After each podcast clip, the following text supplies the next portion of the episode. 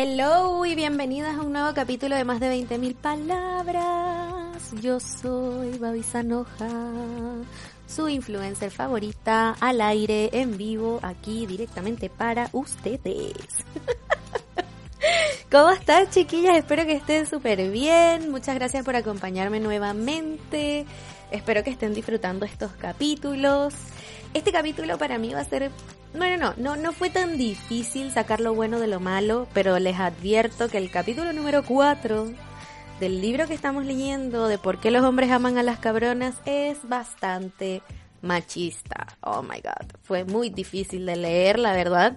Llegó un punto en que yo dije, no quiero seguir leyendo, pero me obligué a seguir por el compromiso que tengo con ustedes y con las chicas sobre todo que están siendo parte del Zoom Party de, de poder comentar lo que dice el capítulo, ¿no? Y menos mal que continúe porque a mi parecer hay una parte donde se pone bastante y machista, pero luego como que hay otras cosas que más adelante en el capítulo puede resaltar y puede tratar de interpretarlo desde un punto de vista un poquitito más moderno em, y, y, no tan, tan anticuado, no tan... Ay, no, porque este capítulo incluso fue muy gracioso porque en el Zoom Party varias de las chicas estaban como, Babi, estoy enojadísima, tengo demasiadas cosas que decir, no estoy de acuerdo con nada de lo que dice la autora, bla, bla, bla. y estaban bastante, bastante enojadas. Así que se viene un capítulo bastante interesante. Yo voy a tratar de hacer lo mismo que hice en el Zoom Party, que es resaltar las cosas que me hicieron sentido, los cuestionamientos que me hice, basado en lo que dice este capítulo. Recordemos que este libro es de los años 2000 tanto, así que por lo mismo está escrito en un contexto donde en general se vivía un mundo mucho más machista de lo que se vive ahora, 15 años después. Eh, 15 años, sí, estamos viejas, o sea, los 2000 fue hace 21 años, ¿pueden creer eso? Yo no lo puedo creer. Así que nada, primero que todo las invito a seguirme en mis plataformas de, de, esto, de podcast. en Spotify me pueden escuchar en YouTube también. Prefiero que me escuchen en YouTube si pueden porque por lo menos YouTube me da así sea un dólar por el capítulo. Eh, me pueden escuchar en ebooks, en Apple Podcast, donde quieran. Agradezco que me compartan si pueden hacerlo y también agradezco que participen en el book club si pueden hacerlo. Las chicas del book club, o sea, del Zoom Party, decidimos hacer un grupo en Telegram para poder ahí comentar cómo estamos aplicando las cosas en el día a día, mostrar los chiquillos con los que nos estamos pelando virtualmente, porque ahora entramos en cuarentena, así que no hay posibilidad de pelarse. Pelarse para las que son extranjeras es como ir y estar con un chiquillo, besarse eh, o hacer cualquier cosa con otra persona.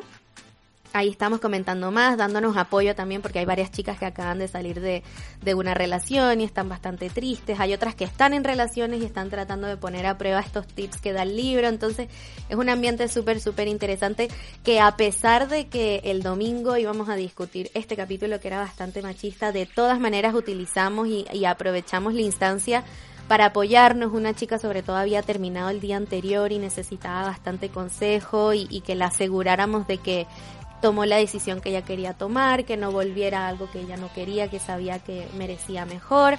Y voy a poner, voy a tratar de poner algunos clips de cosas que ella dijo eh, al final del capítulo que me parecieron súper, súper buenas y ojalá les dé aliento a aquellas que estén pasando por lo mismo. Bueno, ya, mucha, mucha, mucha introducción. Eh, vamos a empezar con este polémico capítulo. Tengo el libro aquí al frente mío. Este capítulo, el capítulo número 4 del libro ¿Por qué los hombres aman a las cabronas de Cherry Argos? Ya inicia bastante controversial nada más con el título. El título del capítulo es Tonta como una zorra. Ah, qué lindo, ¿no? Y luego el subtítulo dice cómo convencerlo que él está en control cuando realmente tú eres la que está manejando el show. Y yo estaba bastante emocionada porque era como, ok, más tips de cómo manipular al hombre. Pero no, chiquillas eh, fue bastante fuerte en cuanto al machismo de, este, de este capítulo. Ella inicia conversando cuál es el equivalente al romance para las mujeres, pero para el hombre en las relaciones. Obviamente que estamos hablando también como es un libro antiguo del amor romántico. Y que el equivalente al romance, que es aquello que a nosotras las mujeres nos enamora, nos engancha y nos mantiene ahí, emocionadas en la relación, para el hombre es el poder, es sentirse que ellos tienen el poder. No sé si es el poder de la relación, el poder, etcétera, lo veremos más adelante. Y que esto tiene que ver con su ego. Pero más allá del ego tiene que ver con la masculinidad, con el sentirse hombres en la relación. Y aquí ella hablaba un poco de que para que el hombre dé, debe sentirse apreciado al dar. Que eso encuentro que no, no es tan terrible porque creo que todos queremos sentirnos apreciados o valorados al momento que estamos entregando algo bueno o positivo de nosotros, pero desde la perspectiva del ego, o sea que a ellos eso les alimenta el ego. Entonces todo este capítulo se trata de cómo alimentar el ego del hombre para poder utilizar eso a tu favor. Con lo que estoy totalmente en desacuerdo. Si hay algo que yo detesto es el ego en el hombre. Si hay algo que yo detesto también es la masculinidad frágil. Creo que es difícil encontrar un hombre seguro en su masculinidad antes de los 30 años al menos de que sea un hombre que haya vivido una vida un poquito más acelerada, como que haya entrado a trabajar muchísimo más joven, antes de los 25, que haya entrado, no haya empezado a vivir solo mucho antes, pero tiene que ver con la madurez del hombre, creo yo, si son o no eh, frágil en cuanto a su masculinidad, ¿no? Así que este capítulo se trató mucho, mucho, mucho del ego del hombre, la masculinidad frágil, que es un término que escuchamos bastante en el feminismo. Y creo que este capítulo en verdad buscaba enseñar a las mujeres, en la época en la que fue escrito, hace 15, 15 años más o menos creo yo, a cómo lidiar tú como mujer, cómo lidiar con la masculinidad frágil de tu pareja o tus posibles parejas. Porque obviamente que en aquel entonces era muchísimo más difícil encontrar un hombre que no tuviese una masculinidad frágil. Entonces creo que este capítulo, por eso sobre todo ahora, hace mucho ruido y, fue, y fue muy difícil de leer eh, desde la perspectiva en la que está escrito. Porque creo que sí existe aún la masculinidad frágil. Obviamente que a medida que uno va viendo hombres más adultos yo creo que más frágil es la masculinidad, supondría yo, por el hecho generacional. Pero creo que los hombres que están en el rango de edad de nosotras, en este sentido, diría yo que sí se puede encontrar alguien un poquito más deconstruido, pensaría yo, esperaría.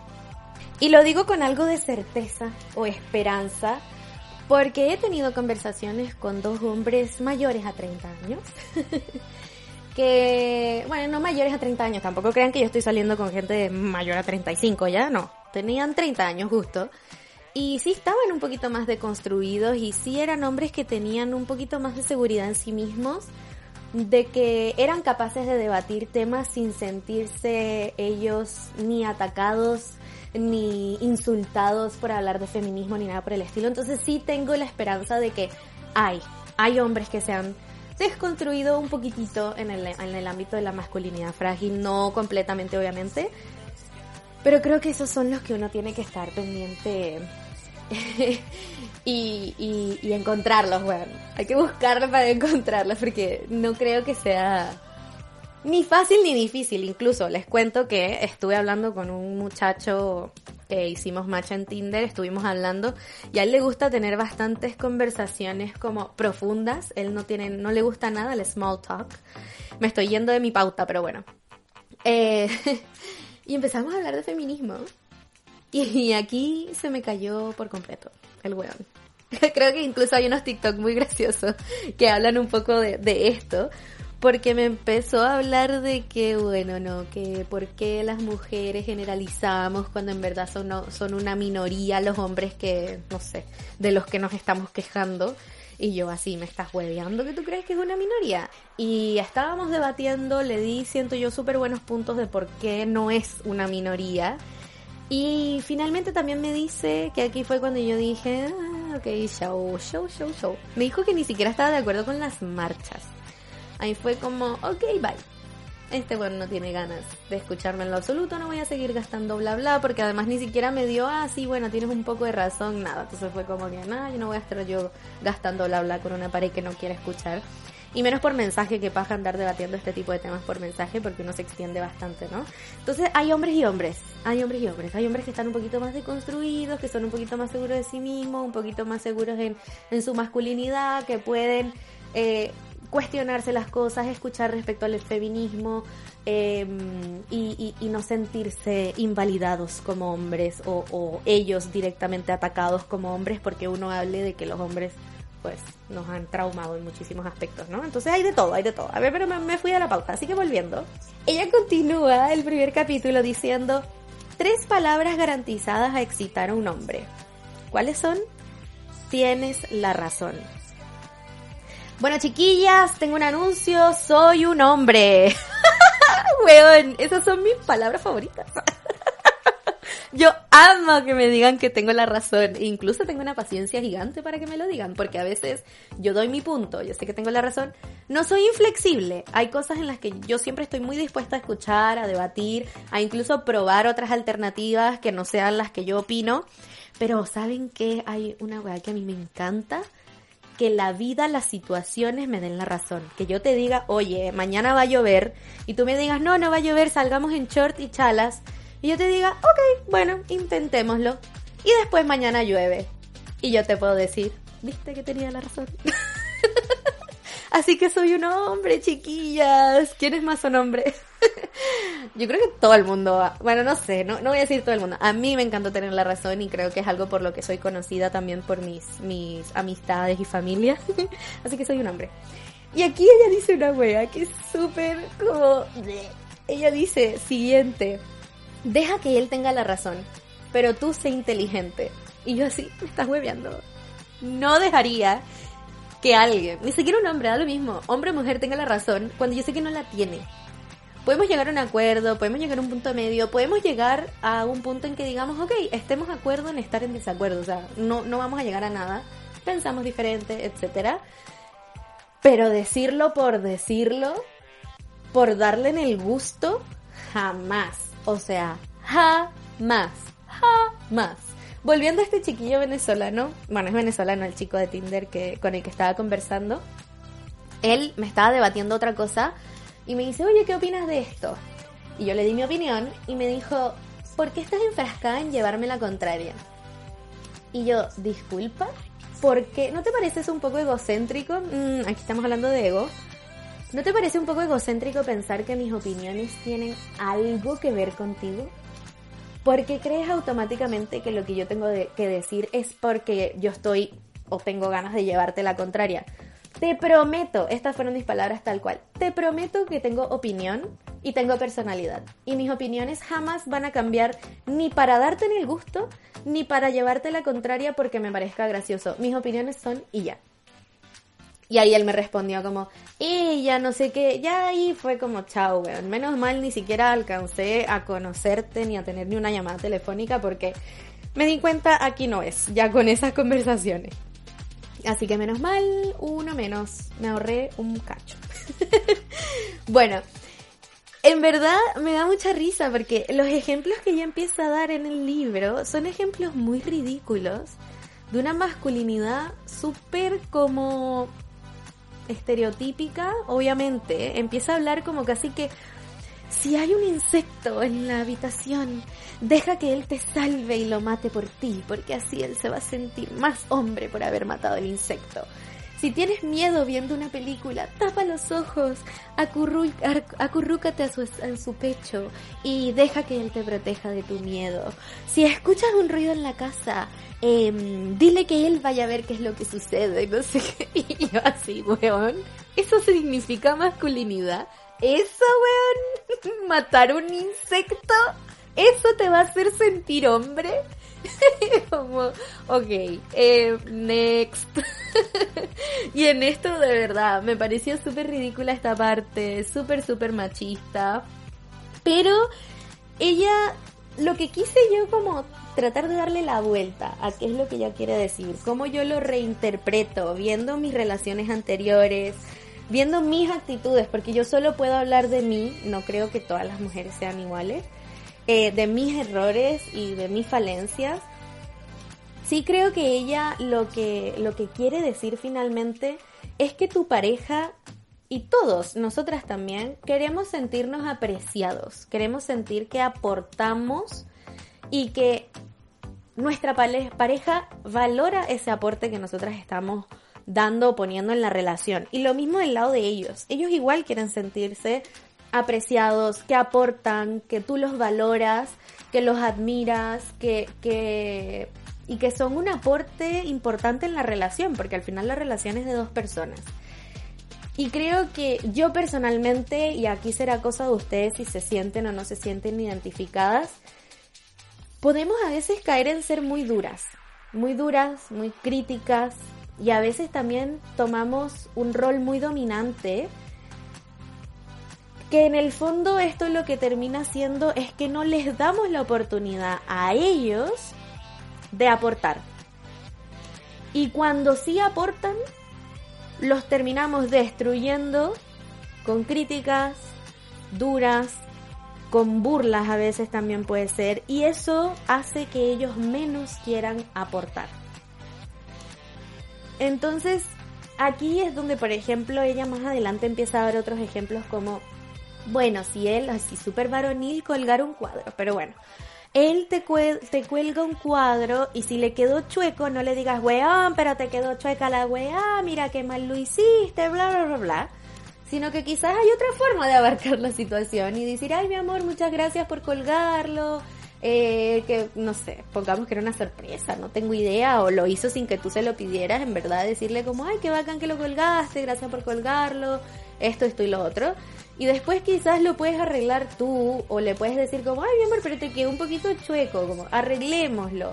O no sé, como, oye, mira, ponte acá. O sea, hay otra forma de hacerlo que no sea desde la crítica o haciéndolo sentir mal cuando ellos hacen algún aporte. Creo que esto ni siquiera tiene que ver con el hecho de que ellos sean hombres. Yo creo que yo poniéndome en esa posición también me sentiría pésimo, como que si yo tengo la buena intención de hacer algo, pero a tu punto de vista o según tú no salió bien o no me quedó bien hecho, pero al final, como dicen por ahí, la intención es lo que importa, entonces tratar de yo, yo, porque yo sí soy así, sí he sido así, tratar de ser un poquito más dócil, quizás tener un poquito más de paciencia o tener cuidado con cómo digo las cosas, porque obviamente si cada vez que tú aportas o intentas hacer algo por el otro, tú no ves siquiera un gracias o, o, si no te sientes que es valorado, no vas a querer seguir haciéndolo, ¿no? Y ahí es cuando uno empieza también a reclamar, ay, ya no me regalas flores, ay, ya no me llevas a lugares bonitos como antes, ay, ya no, no sé, otras cosas, ya no sacas la basura, porque quizás las últimas tres veces que el weón sacó la basura le dijiste que la sacó a la hora que no tenía que sacarla o que tardó mucho en sacarla o cualquier otra cosa.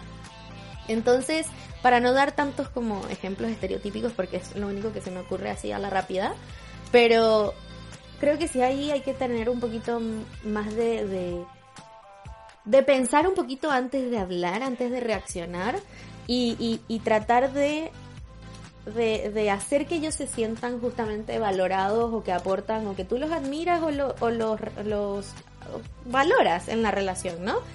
Así que les dejo a continuación lo que se conversó en el Zoom Party respecto a este tema. Incluso hay una parte donde dice así como cuando eh, dice algo que hiciste tú, pero lo dice él en público, eh, tienes que quedarte callada y después corregirlo en privado, pero si es muy necesario. Es como, fuck you, ¿por qué tengo que estar yo cuidándote tu ego y aguantar que tú hagas eso? What the fuck? No, no, Yo creo que cuidarles el ego siempre es preocupante, pero cuando estamos hablando de una relación de pareja ya establecida, con convivencia, con un vínculo más importante, claramente, pero no es un tema solo de uno hacia él, sino que es mutuo, que tiene que ver con la forma en decirlo, ¿cachai?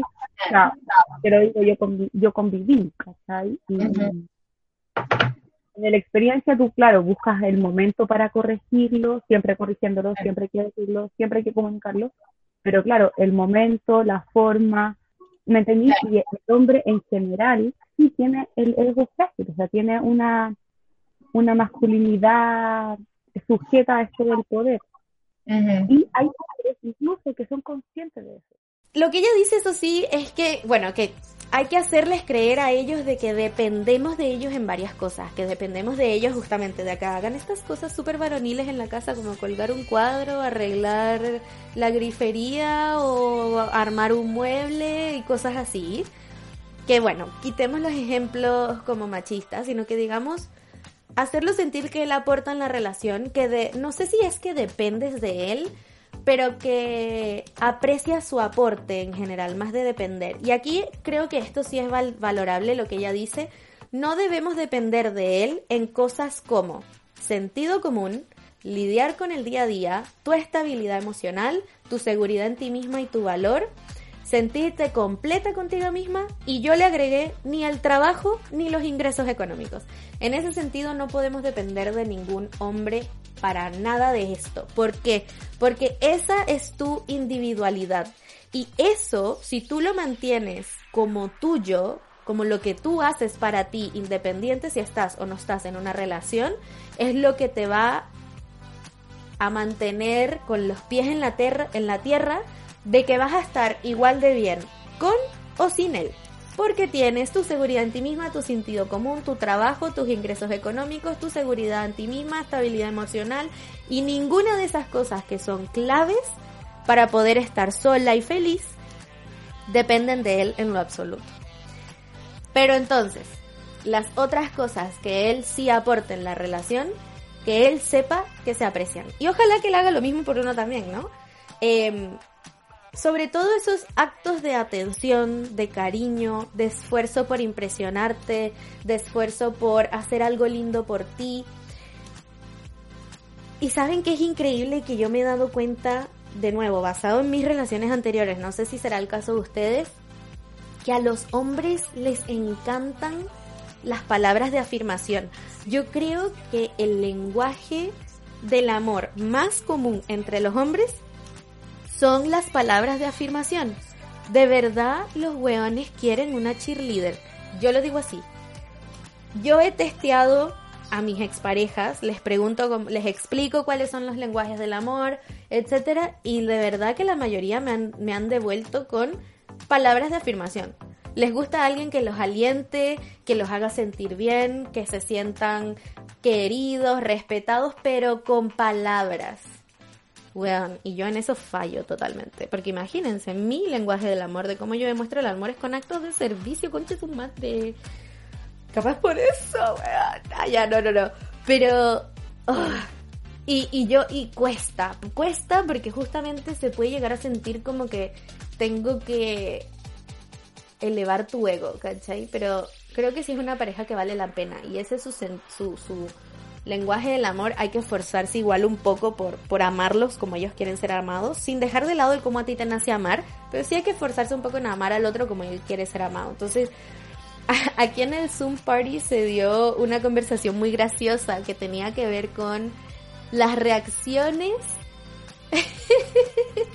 ¿Cómo reaccionas tú cuando tu pareja o la persona con la que estás saliendo te da un regalo o una sorpresa? O, hace algo lindo por ti, ¿reaccionas bien? ¿Con emoción? Con, con no sé, gritos o, o con mucha palabra, mucho cariño, con palabras de agradecimiento? ¿Cómo reaccionas? Porque en este sentido yo sí tengo súper claro que yo soy muy mala reaccionando a las sorpresas. Sí lo aprecio mucho, pero me cuesta mucho reaccionar así emotivamente, sea ponerme a llorar, o sea gritar, o sea saltar, o sea abrazar. Al menos, o sea, creo que esas reacciones solo las han logrado mis amigas que han de verdad logrado sorprenderme, porque creo que a mí cuesta bastante sorprenderme. Y, y con ellas he tenido ese tipo de reacciones, pero creo que también porque han sabido qué es lo que yo realmente valoro como persona y han, han sabido sorprenderme con eso que quizás otras parejas no lo han hecho. Y bueno, yo no he tenido parejas muy atentas conmigo y que me hayan hecho una sorpresa y cosas así. Creo que ninguna realmente. Qué triste. Entonces, tampoco he tenido la oportunidad de reaccionar bien ante alguna sorpresa de una pareja porque no me pasa. No me pasa. Pero creo que en los otros ámbitos más chiquititos, quizás no grandes sorpresas, no he reaccionado de la mejor forma. Y creo que eso también hace que no lo repitan. Y aquí una de las chicas que asistió al Zoom Party estaba hablando de que uno de los chicos con los que estaba saliendo le regaló un Apple Watch, la invitó, creo que era para su cumpleaños, la invitó a una cabaña, hizo un montón de cosas así, pero grandísimas y románticas por ella. Y al chico después de que ella se va en su fin de semana a la cabaña, lo que sea, le dijo como, oye, ¿no te gustó la sorpresa? En verdad que hice mal, no sé qué. Porque ella no tuvo esta reacción de, wow, mi amor, muchas gracias, te amo mucho, esto significa muchísimo para mí. En el momento, porque lo, la, la tomó desapercibida, supongo yo, no se lo esperaba porque apenas están empezando a salir. Y, no supo cómo reaccionar. Y a ello le dije, sabes que me siento súper identificada contigo porque yo siento que yo hubiese reaccionado igual. Y creo que tampoco hay que forzarlo, creo que de... yo no podría forzar una reacción de esa forma, pero sí quizás puedo hacerte entender que lo aprecio, que lo agradezco, teniendo una conversación seria quizás después o al final de la salida, decir como, oye mi amor, en verdad aprecio mucho lo que hiciste por mí, en verdad esto fue demasiado especial. Y no lo voy a decir desde un punto de vista como, ¡ay, mi amor! ¡Muchas gracias! O me voy a poner a llorar al inicio, que quizás es la reacción de otras personas. Pero sí me voy a sentar seriamente contigo y te voy a decir como, en verdad agradezco mucho esto que hiciste por mí, no sé qué. Y ahí tratar de expresar mi agradecimiento. Porque eso de, de, de ser tan emotiva en ese tipo de cosas, pues a mí no me sale, ¿no? Así que bueno, es algo, es algo para pensar para ir conociéndonos de cómo somos. Eh, así que por eso sí hay que apreciar y demostrar agradecimiento ante ese tipo de, de, cosas, con palabras de afirmación o lo que sea, porque creo que a veces no todas tenemos eso naturalmente en nuestro ser, por lo menos yo no. Luego entramos al debate. ¿Quién paga primero? Oh my goodness. ¿Quién paga primero, chiquillas? ¿Quién paga primero? Mitad y mitad, uno o el otro, cuándo qué. Esta conversación también me gustó bastante en el book, en el Zoom party con las chicas. Así que les voy a dejar un extracto de lo que se conversó respecto a este tema. Aquí quiero saber qué opinan ustedes. ¿Quién paga la primera cita? Depende. La primera tiene que pagar él. La primera. La primera tiene que pagar él, porque si no, puede ser un huevón ultra cagado. Y a mí me gustan los huevones cagados. Estoy eh, de acuerdo. Habla mucho de su interés. La primera, después cuando ya tenía una relación, mi timota, un día invito yo un día él, me da lo mismo. Pero la primera, yo diría que hasta el primer mes debería pagar él. Yo depende del mino. Si no quiero saber más de él, a medias. Ya. Obvio, si no te gustó, a medias. Pero igual es difícil como abarcarlo ahora. No sé si ustedes no dicen nada y dejan que él pague y solo paga. Como qué pasa si él te dice como mitad y mitad. Dices que sí, no.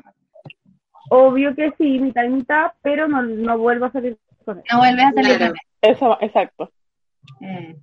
Yo sí. creo que también depende de quién invita. Por ejemplo, si invita a él o si invita a ella.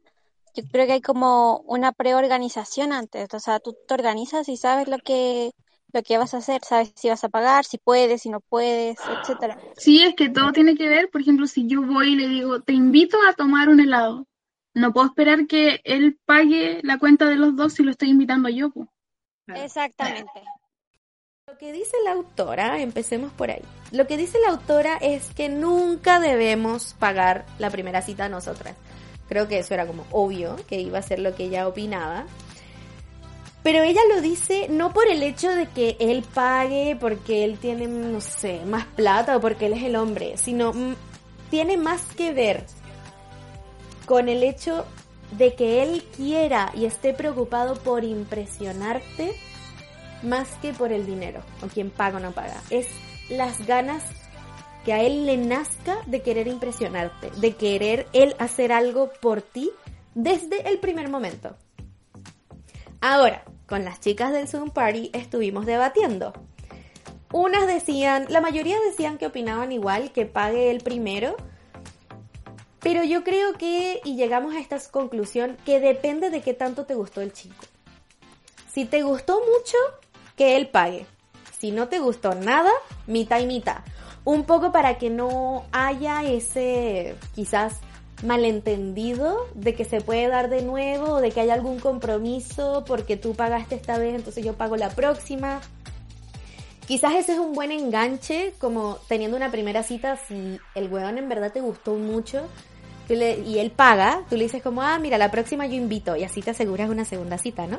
Sería una buena estrategia. Si no te gustó, mejor decir, eh, ah, paguemos mitad y mitad, no te preocupes, no sé qué, porque ahí en verdad no te preocupa tener ni siquiera una segunda cita. Y así ellos tampoco lo pueden usar como excusa porque salí con un chileno hace poco em, y antes de salirse del auto él quería ya asegurarse una segunda salida. Y mis amigas que han salido con varios chilenos también me han comentado cosas similares de que pareciera que al chileno le gusta asegurarse una segunda salida bastante pronto. No es como que termina la primera salida y bueno, seguimos hablando, hablando, hablando hasta que hablemos de vernos de nuevo sino que al tiro quieren asegurarse. Así que creo que esta es una buena forma, si es que tengo razón en este sentido, ustedes me dirán, de que ellos no puedan asegurarse una segunda salida porque no te van a poder decir, oye, yo invité una, así que tú invita a la próxima, ¿no? Que yo creo que es algo que podrían decir también. Así que este, esta discusión de quién paga primero, me gustó un poco el argumento que da la, autora porque justamente no tiene que ver con quién paga, sino que él tenga la motivación de impresionarte. Y, también ella dice, yo sé que los hombres pueden pensar que no es justo que ellos tengan que pagar primero, pero tampoco es justo que nosotras ganemos mundialmente 40% menos de lo que ellos ganan por el mismo trabajo. Así que la vida no es justa, mi amor, lo siento. Yo gano de por sí menos de lo que tú ganarías haciendo lo mismo que yo hago. Ay, ño mío, después nos metemos en un tema en que yo tengo cero experiencia. Aquí la verdad que no sabía qué decir, tuve que debatirlo con mi mamá, hablar con mi mamá, a ver qué opinaba ella, porque yo no he vivido con nadie que no sea con mis papás, ni siquiera he vivido sola por más de seis meses, hubo un periodo de seis meses que viví sola. La convivencia con Shesumare. Ay, no sé, bueno, qué difícil. Tengo varias amigas que, que están entrando a convivir con los novios y parece que es bien difícil la cosa, oye. Aquí estuve conversando con mi madre. No quiero tocar tanto lo que dijo el libro, porque lo que dijo el libro no, me gusta tanto la posición que ella toma. Eh, prácticamente... Mm, no, no me gusta nada, entonces no quiero ni conversarlo. Pero estuve hablando con mi mamá un poco sobre la convivencia, de qué cosas estar pendientes desde antes de convivir, cuándo hay que conversar las cosas y cuándo no, cuál es la mejor forma de... Eh, abarcar o conversar los problemas que estés teniendo durante la convivencia, sobre la convivencia. Y creo que el, lo primordial es estar pendiente de cómo son ellos antes de entrar a convivir con ellos, cuando estés empezando a salir, a ser novios y todo el tema. Estar pendiente de cómo son ellos en su casa. Si hay algo que mis papás me han dicho a mí toda la vida como consejo es son varias cosas. Lo que tú tienes de novio es lo que vas a tener de esposo. Por lo tanto, lo que tú tienes de novio es lo mismo que vas a tener de pareja cuando te vayas a vivir con él. No va a cambiar. Las cosas fundamentales de la vida siempre se mantienen. Y también... Ah, tienes... Sorry, que se me fue. Tienes que estar muy pendiente de cómo ellos tratan a su mamá y a su hermana y a sus hermanas o a su familia, a mujeres en general. Cómo ellos traten a la mamá o a las hermanas habla mucho de cómo te va a tratar a ti. Y creo que lo mismo tiene que ver con la casa. Cómo él es en su casa, con su espacio, habla mucho de cómo va a ser cuando viva contigo. Entonces estar muy, muy pendiente en el noviazgo cuando vayas a su casa y vayas a su habitación. Siempre que vas a su habitación está desordenada, sucia, Siempre que vas al baño está el baño sucio, cochino. ¿Quién limpia en su casa? ¿Quién limpia su espacio? ¿Lo limpia él? ¿Lo limpia su mamá? ¿Quién lo limpia? ¿Quién lo mantiene más o menos ordenado, organizado? ¿Él? Porque eso habla mucho de cómo va a ser en, en la convivencia. Aquí ella empieza a hablar, una de las cosas que dice en el libro, es que cuando tú empiezas a salir con alguien, los hombres son súper serviciales desde el inicio, porque quieren, bueno, un hombre que te quiera conquistar, que le gustes, va a ser muy servicial. Y como aprendimos en los capítulos anteriores, hay que tratar de mantener ese comportamiento en el tiempo para que se vuelva un hábito. Y uno de esos hábitos que uno puede ir generando en una posible pareja por esto de que son serviciales tiene que ver con los hábitos de la casa. Por ejemplo, ella da en el libro un ejemplo que me pareció muy bueno de que imagínate que se están despidiendo al frente de su casa, digamos que viven en una casa. Y, y, él está, él no, déjame entrar y tú le dices, pucha, no, porque en verdad, no sé, tengo que dormir, mañana tengo que trabajar temprano, pero muchas gracias, no sé qué. Y que tú ahí le digas, oye, ¿podría sacar la basura por mí allá afuera? y me gustó, me gustó el ejemplo, porque creo que es una forma súper práctica de empezar a generar justamente ese, ese hábito. Hablando un poco del tema de la convivencia y que a veces podemos ser muy críticas o podemos eh, casi que invalidar a nuestras parejas en este ámbito de la convivencia que yo por lo menos no he no he convivido aún, no he pasado por esto, pero sí tuve un ramo, una clase durante mi carrera que se llamaba, bueno, que era de perspectiva de género, no me acuerdo del nombre del ramo en sí, pero aquí tocamos un poco el, una realidad que, que existe todavía a nivel inconsciente, yo creo, en nosotras las mujeres. También por el hecho de que nos han criado para hacernos cargo de muchas cosas de la casa, eh, que son roles que se nos han impuesto, sea por crianzas, por sociedad, etcétera, que aún tenemos. Que muchas veces la mujer donde sí se siente dominante es en el hogar. Y aquí es donde entra el matriarcado del hogar en el ámbito de justamente las cosas estereotípicamente hablando. O sea, quién limpia, quién, quién hace esto, quién hace aquello, quién lo hace mejor. Y aquí es donde, y, también el tema de, de, los bebés, de la crianza de las guaguas, de, de quién se hace cargo de la mayoría de las cosas de los bebés normalmente es la mujer y quien se hace cargo la mayoría de las cosas de la casa normalmente es la mujer y muchas veces son cosas que nosotras nos autoimponemos desde un inicio porque aquí es donde hemos sido enseñadas, criadas, eh, casi que manufacturadas para hacer esto. Piensen, ¿cuáles son los regalos que nos dan a nosotras de chicas? Una cocina, un coche, un bebé, o sea, nos están desde pequeñas por la publicidad y por los regalos que nos compran nuestros padres, ya dejando súper claro cuál es nuestro rol. Entonces, cuando llega el momento, lo que tiende a suceder, de nuevo esto lo aprendí en una clase de género para que no me maten, es que la mujer toma dominancia en el fondo, toma dominancia en el hogar y llega a invalidar al hombre. ¿Y cómo lo termina invalidando? No dándole la oportunidad de que él participe cuando sí participa, digamos que lavó los platos y no los lavó de la forma que nos gustaba o quizás uno que otro le quedó sucio, en vez de, eh, no sé, decir, ay mi amor, gracias por lavar los platos, ah, mira, este te quedó sucio, decir como, ah, weón, no limpias bien, mira cómo te quedó, ¿sabes qué? Mejor lo hago yo. Y terminamos justamente siendo súper duras y críticas con ellos y terminan ellos no queriendo aportar tampoco. Lo mismo con los bebés. Ay, no, dame acá, yo le cambio el pañal, porque tú no sabes cambiarle el pañal. Y no dejas que ellos participen y no promueves a que ellos participen activamente en estas cosas. Y peor de todo, si sí les nace participar, los terminamos como tumbando. A ver, me incluyo porque a, mí no me ha pasado esto, pero creo que en las relaciones sí he caído, ya lo dije, en ser bastante crítica y dura en este sentido eh, con algunas parejas. No en ámbitos de convivencia porque no he convivido, pero en otros ámbitos. Entonces, em, ahí tenemos que tener ojo, tenemos que tener ojo de cómo tratamos a nuestra pareja al momento de convivir, de dividir las tareas basado en a quién le gusta hacer qué o quién prefiere hacer qué, de forma de que nadie termine haciendo algo que odia en lo absoluto.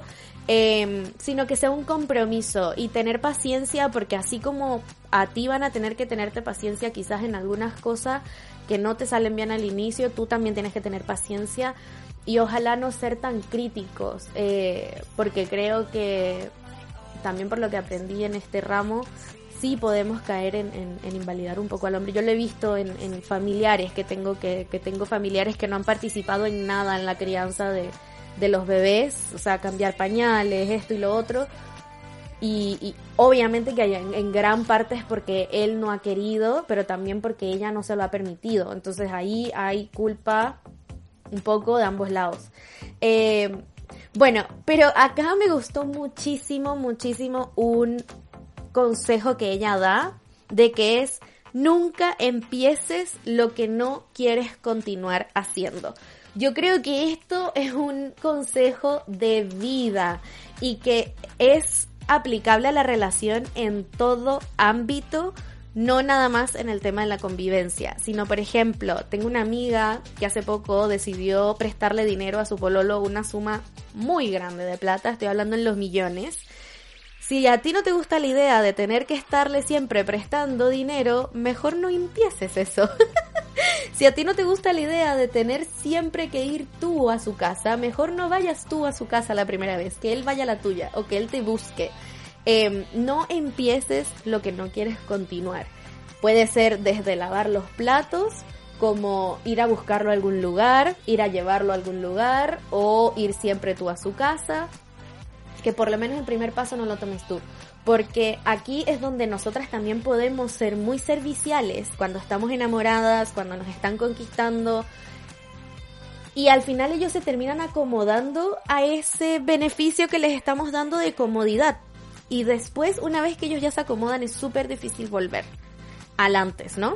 Y luego pasamos a otro de los consejos que más me gustaron que ella dice que es cada que él quiera hacer algo por ti, algo positivo, un favor, un regalo, una ayuda, acompañarte, dile que sí, para que él vea que aprecias eso, que estás dispuesta a que te quieran y que eso se vuelva un hábito, así sea algo súper ridículo, que él te diga, te puedo acompañar al supermercado, sí, puedo hacer esto por ti, sí, Mientras que sea algo positivo, que tú quieres que se mantenga en el tiempo, hazlo. Y aquí me encanta porque es como, si quieres ser cabrona, aprende a recibir, mi reina. Aprende a recibir, aprende a recibir de estas personas que quieren en el fondo conquistarte o no. Déjate querer, déjate querer. Si el weón te quiere sacar a comer sushi, sal y come sushi. si te invita, no sé, a lo que sea, o, te dice, te puedo ir a llevar un chicle a tu trabajo, dile que sí, por muy como pequeño, minúsculo, innecesario que sea. Dile que sí, déjate, déjate querer. Esta parte me encantó porque sí me pasó, por ejemplo, con, con este chico con el que salí cuando estaba en Estados Unidos. Él en uno de esos días me dice como él y yo teníamos esta cosa en común de que los dos estamos obsesionados con el mismo tipo de cabritas que venden en Estados Unidos, que son de queso parmesano. Y yo le dije, no, en verdad muero por comerlas, no las he comido hace muchísimo tiempo. Así que me dijo, ay, si quieres yo puedo ir y llevártelas eh, ahora a tu casa. Y yo como, ¿me estás volviendo? Así como, todavía no habíamos salido en persona todavía. Y me dijo, sí, en verdad, mira, yo sé que por el COVID es complicado, si quieres las dejo ahí en tu puerta, ni siquiera tienes que salir. Y yo ya estaba pensando en cómo, weón, ¿cómo voy a hacer que él se incomode de esa manera? Como que él venga, no sé, 20 minutos de donde él vive a traerme cabritas. Y yo le estaba diciendo como, ay, pero en verdad, como que no te preocupes, no es necesario. No, weón, le debía haber dicho, sí, obvio, yo feliz de recibirlo, me encanta la idea, qué rico, no sé qué. Así debía haber sido mi reacción, le debía haber dicho que sí al tiro. Y no pensar en que eso le está incomodando a él cuando él lo está proponiendo, ¿verdad? Así que ahí me, recordó este ejemplo un poco a eso. En el fondo tenemos que ser y dar señales súper claras, lo que ella decía en el capítulo anterior. Verde es sí, rojo es no. Tratar de no caer en este ámbito ambiguo, sino que cuando él esté mostrando señales positivas, que te esté tratando como tú mereces o como tú quieres ser tratada, hay que reaccionar positivamente a ello. Por ejemplo, en lo que ella dice, decir que sí a estos actos como pequeños, por muy minúsculos que sean, que está tratando él de demostrar eh, interés en ti o que quiere hacer algo bonito por ti. Y en el fondo, en esos casos, siempre reaccionar positivamente. Y cuando él esté haciendo algo, pidiendo algo, de ti que está fuera de tus términos y condiciones, en ese ámbito no responder positivamente, tampoco hay que ser mala, esto ya lo, lo, repite mucho en el libro, no hay por qué ser mala ni, ni, ni maleducada, sino no responder favorablemente. En el fondo, si él te dice, oye, ¿quieres venir? porque no vienes a mi casa hoy a las 10 de la noche? Tú decirle, no, no hay tampoco por qué caer en dar tantas como explicaciones, esto es lo que ya dice en el libro, sino más bien decir cosas como, hoy en verdad, bueno, si te complica mucho hoy, mejor hagamos, veámonos otro día, pero no necesariamente decir, ay, como crees que voy a ir a tu casa tan tarde, estás loco, weón, no sé qué, sino simplemente reaccionar positivamente o alejarte o tomar distancia o proponer cosas diferentes cuando no. Para dejar súper claro cuáles son tus justamente términos y condiciones de qué es bueno para ti, qué es lo que tú aceptas y qué es lo que no aceptas. Igual con esto de como no ser tan transparente cuando él te diga o haga cosas que no te gustan, yo creo que depende, depende, depende. Depende de qué tanto te gusta él. Porque aquí esto fue lo que más me molestó de este capítulo, que es cuidarle mucho el ego al hombre. Y en este sentido yo creo que no nos conviene, y lo dije en el capítulo anterior, no nos conviene cuidarle el ego al hombre. Si el hombre te deja de interesar, porque te faltó el respeto, hizo algo que te pareció desubicado o te diste cuenta algo, no sé por qué a mí me atraen los hombres egocéntricos en el sentido de que, weón, les juro que, weón, que le doy like en Tinder o Bumble terminan teniendo un ego gigante que es como los descarto inmediatamente cuando me doy cuenta. Eh, debe ser porque se sacan mejores fotos, porque son más egocéntricos, entonces como que saben mejores sus ángulos y por lo tanto se ven más atractivos en la foto. Yo creo, no sé, ese es mi, mi, mi, ¿cómo se llama eso? Mi, mi análisis. Pero creo que sí es bueno si él te deja de interesar y tú dices, bueno, cero, cero, cero posibilidad de ahora en adelante, yo creo que ahí uno sí puede ser brutalmente honesta con ellos. Yo soy Virgo y yo soy brutalmente honesta con, con la gente, sobre todo que me cae mal lo que encuentro que... Entonces, eh, creo que sí se puede. En estos días, creo que ya lo comenté en un capítulo anterior, le dije a un huevón que era súper egocéntrico por las cosas que me dijo, rankeaba a sus mejores amigos, me dijo, no, Virgo es el mejor signo porque el huevón era, era Virgo. nada más estábamos teniendo conversaciones por la aplicación y yo le dije como, se te, nota el, el, ego desde acá, algo así le dije. Y creo que sí es bueno decirle a los hueones como por qué eh, no te gusta y, a veces no hay que ser mala. También me pasó con un chico que estuve saliendo, no saliendo, estuve hablando con él como un mes, pero así, full, full, full, casi que todos los días. Y yo me di cuenta que el weón me criticaba muchísimo. Una vez que él bajó su fachada de conquista, me criticaba que porque hablaba chileno, que porque era influencer, que él no estaba de acuerdo con los influencers, le parecía un problema, eh, mil, mil cosas, mil cosas. Incluso me llegó a decir narcisista, weón. A ese nivel. Y cuando yo decidí mm, no más contigo, que fue como a la cuarta o tercera cita que salimos, él se dio cuenta. Me preguntó, ya te aburriste, ¿cierto? Y yo le dije, no, en verdad, te voy a ser honesta, no es que me aburrí, sino que simplemente siento que no hay compatibilidad. Yo no quería caer en ser tan honesta con él de por qué no había compatibilidad. Yo pensaba que eso, y, sí lo es, pero el weón me presionó, era suficiente razón para dejarle entender, oye, hasta aquí, no quiero nada más. Cuando le digo eso, el weón empieza a insinuar como que, ya, entonces, ¿qué onda? ¿Qué va a pasar? Y yo como, no, pues como, tranqui, normal. Y claro, me estaba presionando a ponerle un nombre casual a la cosa. Él quería que si no era para serio, declaráramos entonces que iba a ser para casual, pero tampoco me gustaba para casual. Y como él se dio cuenta que no quería ninguna de las dos, yo le dije, ¿por qué tenemos que ponerle un nombre a esto al tiro? Como que deja que las cosas se den. Si yo te digo que no hay química ahora, bueno, lo más inteligente sería que me jotearas de vez en cuando. No le dije todo esto, pero es como mi lógica. Lo más lógico sería que me jotearas de vez en cuando para ver si se puede volver algo casual. Pero no que yo te diga, no somos compatibles y al tiro tú, ah, ok, casual, hablemoslo, decretémonos, firmemos el contrato, como, what the fuck, tu intensidad.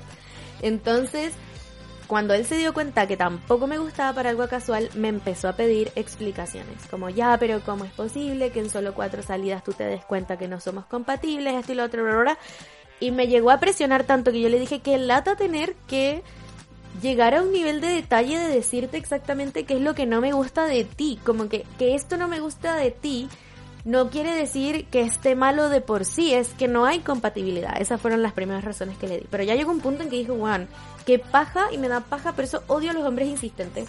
Me da paja un weón que yo tengo que herirlo para que me deje en paz. Como, y aquí está el hecho de que no respetan el no, ¿no?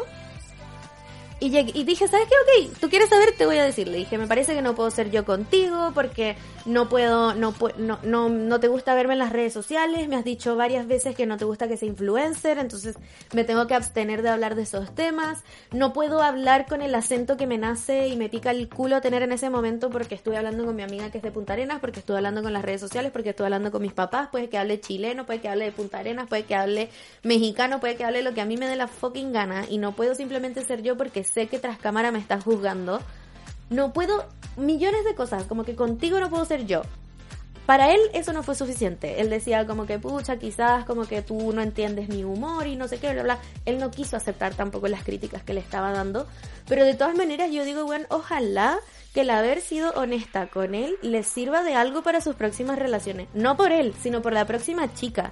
Como cuidándole la espalda a la próxima chica de que ojalá el próximo weón que, que, que sea él, ojalá gracias a esa como semillita que lamentablemente él me obligó a plantarla en su cabeza, lo haga cuestionarse, quizás sí soy muy juzgón y criticón, y quizás por eso no me está resultando ninguna relación, quizás tengo que ver para adentro qué me está pasando, que soy así, crecer y mejorar. Entonces, yo creo que eso es lo bueno de no cuidarle el ego a los hombres, como dice este capítulo que tenemos que hacer, porque creo que el cuidarles el ego tanto hace que los weones nunca cambien, nunca se den cuenta. O sea, si yo soy una chica que sale con él y le digo, weón, eres súper juzgón y criticón, y él no lo quiere aceptar, sale con otra chica y la otra chica también le dice, eres muy juzgón y criticón, sale con la tercera y le dice, eres muy juzgón y criticón, el weón va a llegar a un punto que va a decir, puta, sí, tienen razón, si ya hay más de dos chicas que me lo vienen diciendo, tengo que hacer algún trabajo interno para dejar de ser como de esta forma, dejar estas como cualidades como negativas de mí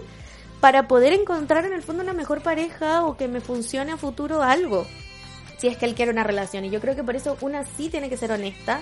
Si los hueones se van rápido, si los hueones se, le- se enfocan solamente en su placer al momento de estar teniendo sexo, si son muy egocéntricos, si son lo que sea, hay que decirlo. Y sobre todo aprovecha decirlo si el hueón te dejó de gustar porque ahí ya te da lo mismo, ¿verdad? Y ya uno puede ser honesto totalmente y chao.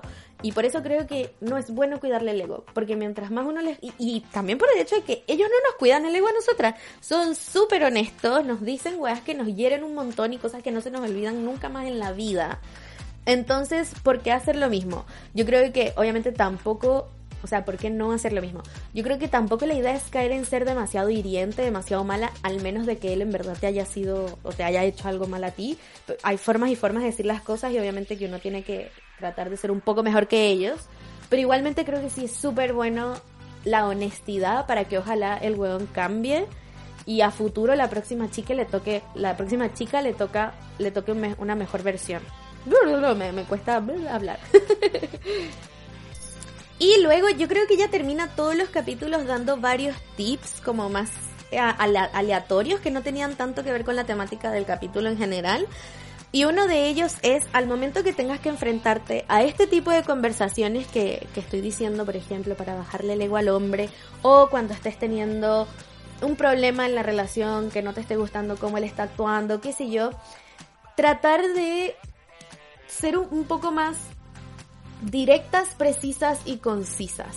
A veces ten- tendemos a ser muy extensas, detalladas, reiterativas, le ponemos mucha flor y mucho preámbulo a la cosa. Y creo que la forma de, bueno, no yo, cree ella que la forma de abarcar estas situaciones al momento de conversarlo con un hombre es mejor ser concisa y precisa. Porque esto demuestra, y he visto varios TikToks al respecto también de chicas que conversan esto, el ser directa, precisa y concisa demuestra autoridad, seguridad en ti misma y poder. Un poder de que no te van a poder convencer de lo contrario, de que tú sabes lo que estás hablando y eres segura de eso, que no van a poder venir y manipularte para que cambies de, de opinión o cedas. Y que ellos responden a este tipo de actitudes mucho mejor. Eliminar el tenemos que hablar, mi amor, es que yo creo que estamos mal porque últimamente siento que no, bueno, o sea, me molestó esto que hiciste. Creo que esta es la manera de abarcarlo a futuro. Conversémoslo porque necesito que se solucione. Algo súper preciso y conciso, no dar tanto preámbulo e incluso tratar de sacar la conversación o en el momento que pasó, que te molestó, o en un momento que sea como un poco casual, como tomándose una cerveza o algo así más tranqui, para que ellos lo tomen más en serio, algo así decía ella, como que en el fondo, y, y esto lo hablábamos en el Zoom Party, que no sé si les ha pasado que uno a veces le manda así tremendo testamentos a los hombres por WhatsApp o por mensaje como esto sentía, esto pasó, no sé qué, bla, y ellos casi que leen el último mensaje solamente. O si tú le haces cinco preguntas por WhatsApp a un hombre seguido, te va a responder como mucho las últimas dos, ni cagando las cinco. Tendría que ser un hombre muy especial y muy particular. En mi experiencia no ha sido así. Así que creo que es cierto pensando en estas cosas que me, que me han pasado a mí en el pasado, de que justamente no, no responden todo, no escuchan todo lo que uno dice, evitarse tanto bla bla, porque al final para qué, para qué esforzarse uno en pensar lo que vas a decir, armar todo el discurso, esto, esto y lo otro, para que al final ellos escuchen los que le dé la gana. Mejor ser precisa concisa. Y esto es algo que también funciona en el ámbito laboral, por lo que yo he estado viendo, de que para uno justamente demostrar autoridad y poder, uno tiene que ser preciso y conciso en decir las cosas. Tratar de dejar tantos, tantas muletillas como todas las que he dicho probablemente en este podcast en el fondo, en el fondo, en el fondo, en el fondo, en el fondo, sino ser preciso, preciso, preciso, preciso, preciso. Otro tip que ella da es un tip que, bueno, lo necesitaba porque no sabía que había una mejor forma de hacerlo. Las llamadas interminables, no, no a las llamadas interminables, al menos de que estés en una relación a distancia.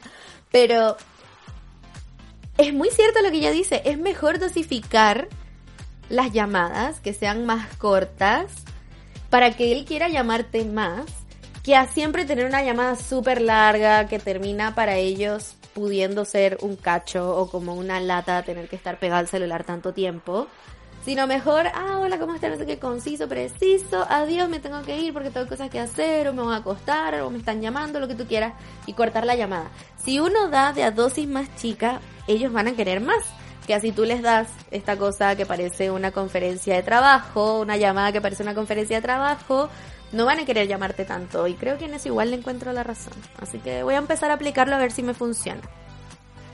Otro tip que da es que al iniciar las salidas con alguien, no dar demasiados detalles de tu vida amorosa pasada y no dar información negativa sobre ti de gratis. O sea, evita hablar negativamente de ti en todo ámbito sea de cómo fuiste como pareja anteriormente, tus, no sé, cosas en las que has fallado antiguamente, tus inseguridades físicamente, eh, cosas así, evitémoslas por completo. Uno, porque eso también demuestra inseguridad en ti misma, ¿no? Es como las chicas que a veces uno ve también en TikTok, yo veo mucho TikTok, como pueden ver, que dice como, cuando le avisas antes de salir de que eres plus size, o que eres gordita o rellenita, o qué sé yo, no hagas eso, o sea, eso habla de que para ti tu cuerpo es una inseguridad y por mucho de que sí lo sea, él no tiene por qué saberlo.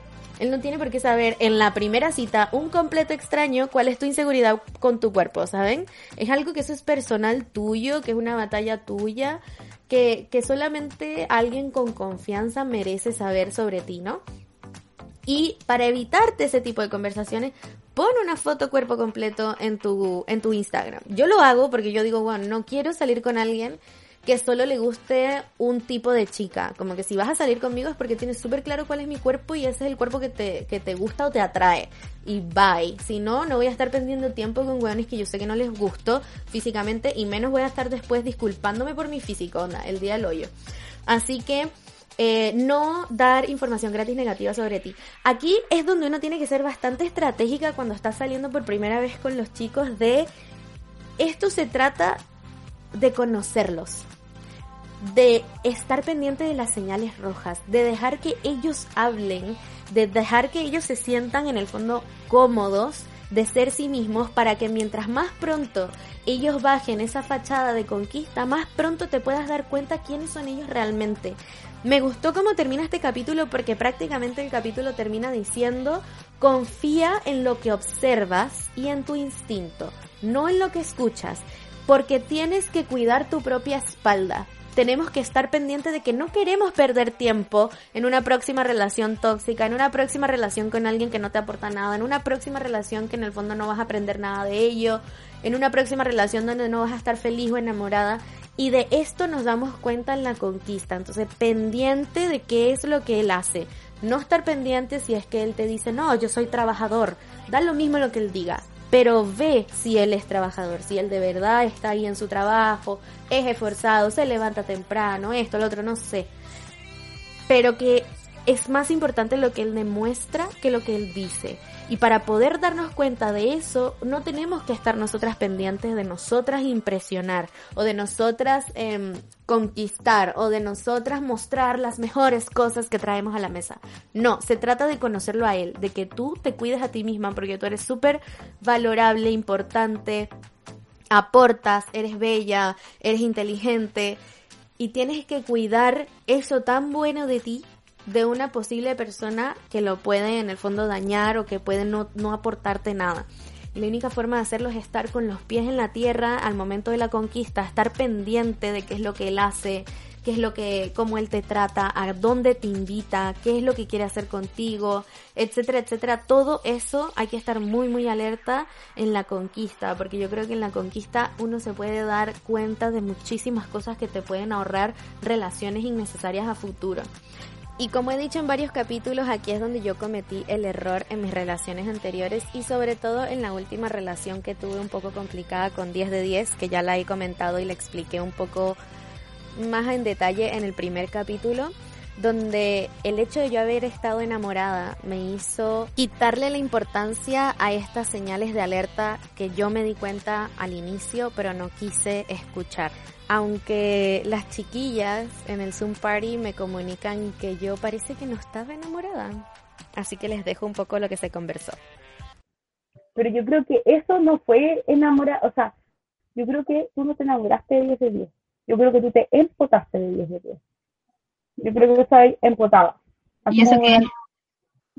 Empotada es cuando alguien te atrae sexualmente. Tú no estás enamorada, crees que estás enamorada porque esa persona es muy buena en este Claro. Pero no, eso es empotarse. Por poto. Empotarse, ¿cachai? Ah, qué fuerte. Confirmo, confirmo. Ay, pero uno ya no tropieza dos veces con la misma piedra, por favor. No, no, no. No, ni cagando. No, pero es que en esos casos te enseñan como lo que tú no quieres y te marcan esa línea súper grande así en rojo. Yo no quiero esto para mi vida de nuevo. No, se acabó y no vuelvo y no más. Imagínate, yo tuve un día horrible ayer, se lo dije a la Barbie de hecho. Ah, sí. Me hacía sentir culpable de todo, me hace sentir culpable de todo. Y ayer yo le rayé la cancha y dije, me aburrí, huevón, me aburrí. Si yo me pongo en prioridad y mis tres primeras prioridades es porque tú no lo haces, huevón. Yo soy tu última prioridad en tu lista y en la mía soy las tres primeras. Y le dije, bueno, necesito un tiempo. Si tú no me das la prioridad, la prioridad me la tengo que dar yo. Y yo soy mis tres primeras prioridades, porque la, la reina de la historia soy yo, no tú. Y ahí se quedó. Ni siquiera así como que, ni siquiera he visto su WhatsApp, nada. Enséñeme, que, "Juan, señora. ¿Te gusta bien? Si no, bien también. Porque encontraré a otro weón que acepte mi carácter, que me quiera como prioridad, como yo me quiero. Sí, bravo. Felicitations. Me parece increíble. Sí, no, súper bien. ¿Cuándo es la clase para aprender? Es que sabéis que es el momento en que tú te das cuenta y empiezas a ver todas esas banderas rojas que antes las habías pasado en alto y dijiste basta. Sí. Ese es el momento. Porque, Sí. weón, yo tuve muchas banderas rojas que decían, no, ya no importa si este weón va a cambiar, sí, sí se puede, que no sé qué. No, ya. Entonces, como que tú empiezas a ver focos rojos y ahí cuando te das cuenta y dices, esto no está bien, y dices, basta, se acabó, yo no me merezco esto. Bueno, chiquillas, espero que les haya gustado esos testimonios tan bacanes. De verdad que los Zoom Parties son lo mejor de que se me pudo haber ocurrido en este, en este book club. También tenemos un grupo de Telegram, así que si quieres ser parte del grupo para chismear con nosotras, solo tienes que ser partícipe de uno de los Zoom Party de algún domingo. Espero que les haya gustado este capítulo. Si les gustó, compartan. Eh, lo que más pueden hacer para apoyarme es compartir o escucharme en YouTube. y lo agradezco mucho, mucho, mucho de verdad. Eh, nos vemos en el próximo capítulo y muchas gracias por todo su apoyo y cariño y por escuchar. Chao, bellas. Un besito.